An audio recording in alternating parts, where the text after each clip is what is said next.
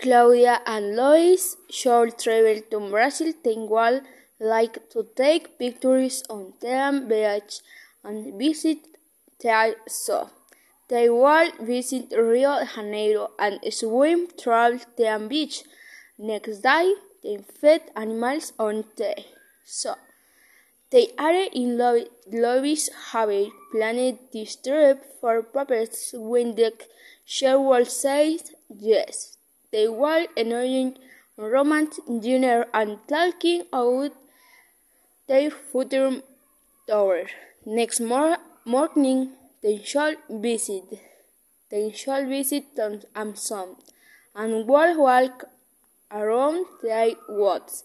The walls love the square for of a star.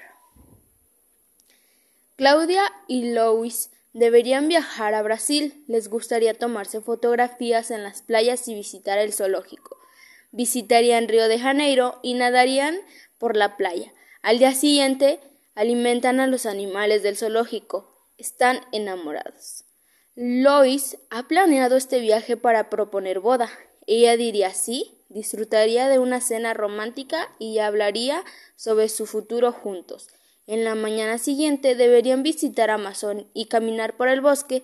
Les encantaría ver el cielo lleno de estrellas.